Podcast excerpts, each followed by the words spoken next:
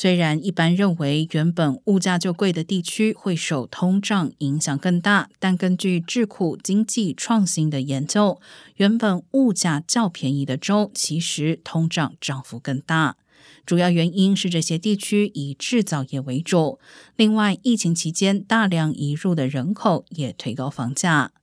Waller Hub 就劳工部数据，针对二十三个大都会区进行的统计发现，阿拉斯加安克拉治过去两个月 CPI 上升百分之七点一零，过去十二个月上升百分之十二点四，在所有都会区中通胀幅度最大。